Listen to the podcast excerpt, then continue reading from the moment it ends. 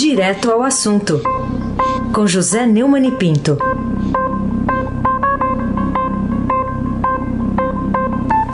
Oi, Neumani, bom dia. Bom dia, Raíssa Abac, Carolina Ercolim.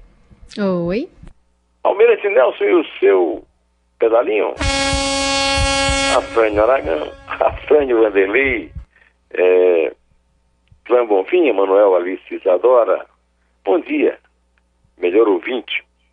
É, Bárbara Guerra, bom dia, melhor ouvinte da Rádio Eldorado 107,3 FM. Raíssa Abac, o craque. Neumann, eu queria começar com uma opinião sua sobre essa notícia que está hoje aqui no Estadão, no portal também. Câmara dá 30 dias para Bolsonaro apresentar exames para Covid-19. É, queria saber a sua opinião e sobre possíveis consequências práticas dessa atitude da Câmara.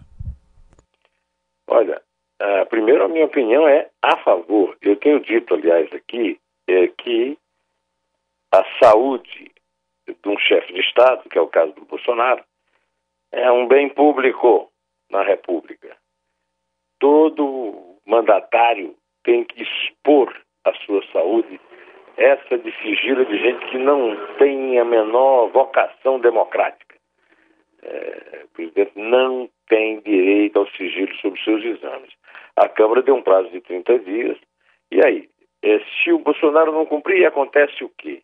Essa é a pergunta. O Bolsonaro mentiu, através do advogado-geral da União, dizendo ao, é, Supremo Tribunal Federal, ao Alexandre de Moraes, que cumpria determinações do Ministério da Saúde e do, da Organização Mundial da Saúde. O Alexandre de Moraes não acreditou e o proibiu de se meter em, em isolamento social de governadores e prefeitos.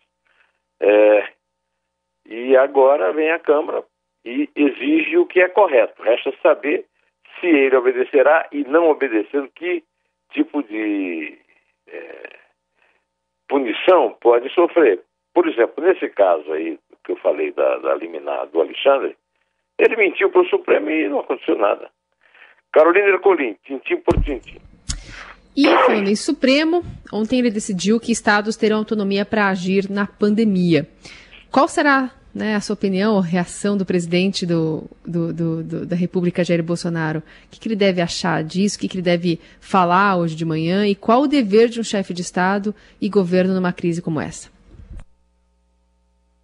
Eu avisei aqui, eu não costumo avisar, não costumo dar dica, eu sou, eu sou contra o uso de é, bola de cristal para o jornalista, para o repórter. Né? Mas eu avisei aqui que o Bolsonaro não se cansa de passar vergonha e que ele perderia no Supremo. É, ele já tem maioria contra, aliás, a maioria a favor é, da liminar do, do Alexandre de Moraes, o que significa que ele pode fazer a pregação, a pregação que ele quiser né? contra o isolamento social, a, a, sua nova invenção vai ganhar o Prêmio Nobel de Medicina, né? O isolamento vertical. O isolamento é, horizontal se deve ser na, na no caixão, né? Na, na cola.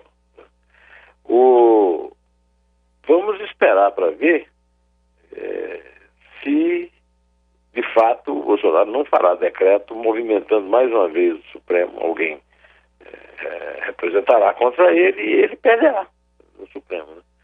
Pelo simples fato de que os governadores têm é, é, escrito na Constituição que o, o, direito de fazer o que eles estão fazendo é deles, governadores e prefeitos, fechar comércio, etc. E é o que o mundo inteiro está fazendo. Nós é, ontem até citamos ao editorial do Washington Post, citando os quatro estadistas, o presidente do Turcomenistão, o ditador é, do, da Bielorrússia, guerrilheiro e ditador da Nicarágua, Daniel Ortega, e o Bolsonaro, que o jornal considerou o pior de todos. Mas isso aí não adianta nada, porque uh, toda a militância bolsonarista continua fiel a ele, que está saindo da rua, né? é, acha que a mídia é um lixo, incluindo o Washington Post. Eu tenho lido aqui recados que o Washington Post é chinês, sabia dessa. Aí você abaque o craque.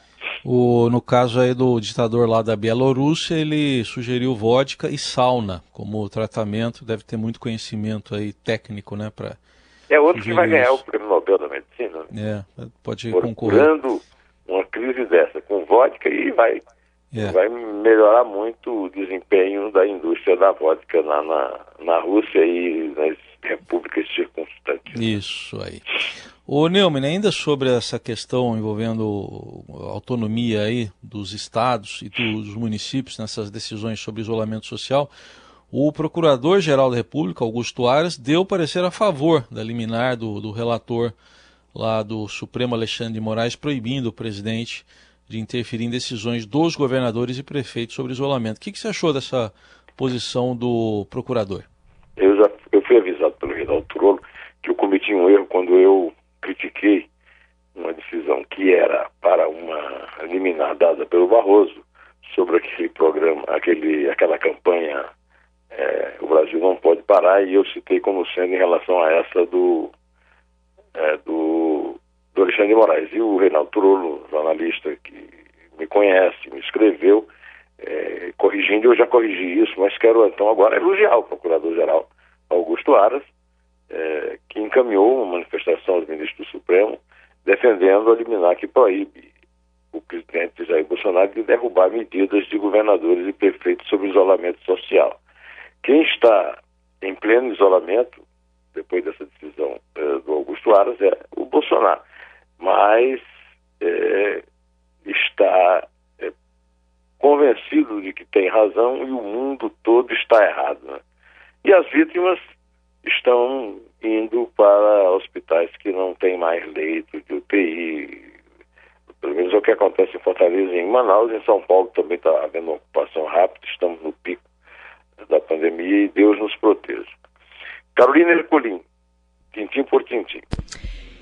E o presidente está à procura de um nome para o cargo de mandeta, é, inclusive a chamada de página aqui do Estadão de hoje. Que consequências você acha que deve ter esse desenlace da crise surrealista entre Bolsonaro e o ex-deputado Luiz Henrique Mandetta em pleno combate ao novo coronavírus.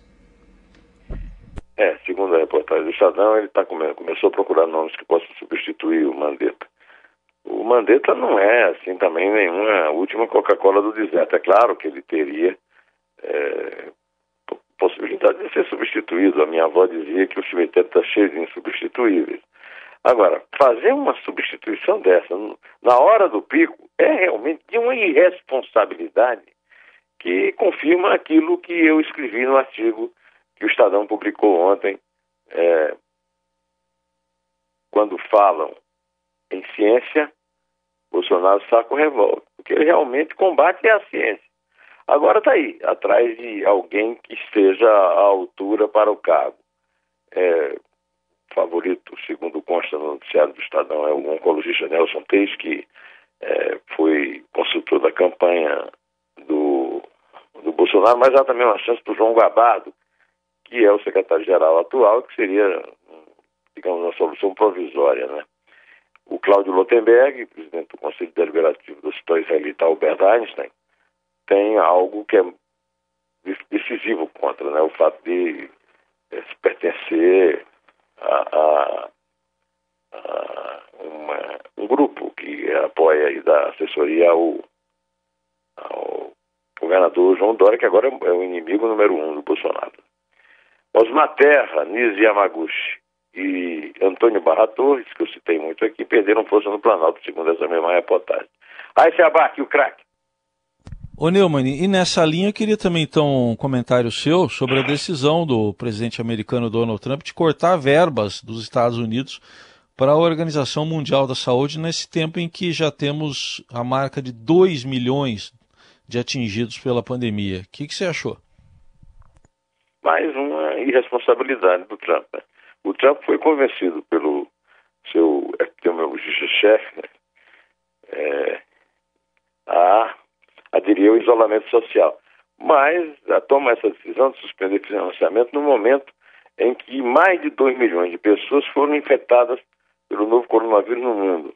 E 128.071 morreram, segundo a atualização do levantamento da Universidade Johns Hopkins, em Maryland, nos Estados Unidos, e, que o Trump usa como fonte, né? Porque é muito respeitável essa instituição, né? Agora, inclusive, o, o, epidemiologista Antônio Tauski, que, que, que informou isso a ele, deve ter dito que esse número revela uma, uma parte de contágio. No Brasil, por exemplo, é, é, é uma subnotificação terrível, um voo cego. Né? É, Carolina Ercolim, tintim por tintim. E também, destaque de hoje do Estadão, vai para uma foto, né, uma notícia triste que a gente teve também é, nesse abril, que foi a morte do escritor Rubem Fonseca. E ao lado do título, O Mestre da Prosa Afiada. 94 anos, vítima de um infarto, mineiro de Juiz de Fora. Rubem Fonseca morou, morreu na cidade onde morou a vida inteira. Como delegado de polícia, como office boy, como é, executivo da Light e como escritor consagrado. Ele morreu em consequência de uma parada cardíaca, um infarto do miocárdio.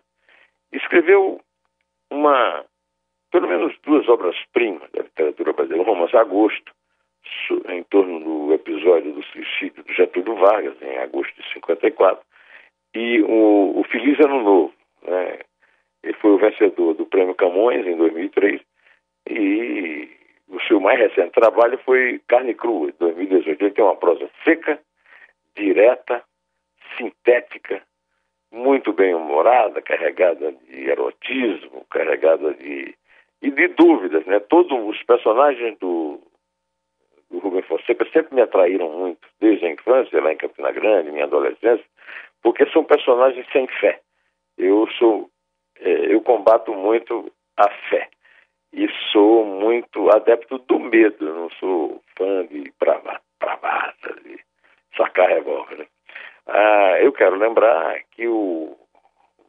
Aliás, o Estadão lembrou isso muito oportunamente, que o Rubem Fonseca foi lançado pelo editor Gumercindo Rocha Dória, da GRD, que é um herói de todos os fãs de, de livros dissidentes do comunismo de ficção científica no Brasil desde os anos 50 para cá. Ainda é vivo, encontrei com ele no lançamento da Nelly da Pinhão, que foi grande amiga do Rubem Fonseca, e lançou o primeiro livro é, publicado do Rubem, do Rubem Fonseca, Os Prisioneiros. Um grande abraço para o Comercindo e uma lágrima pelo desaparecimento do grande escritor é, Rubem Fonseca.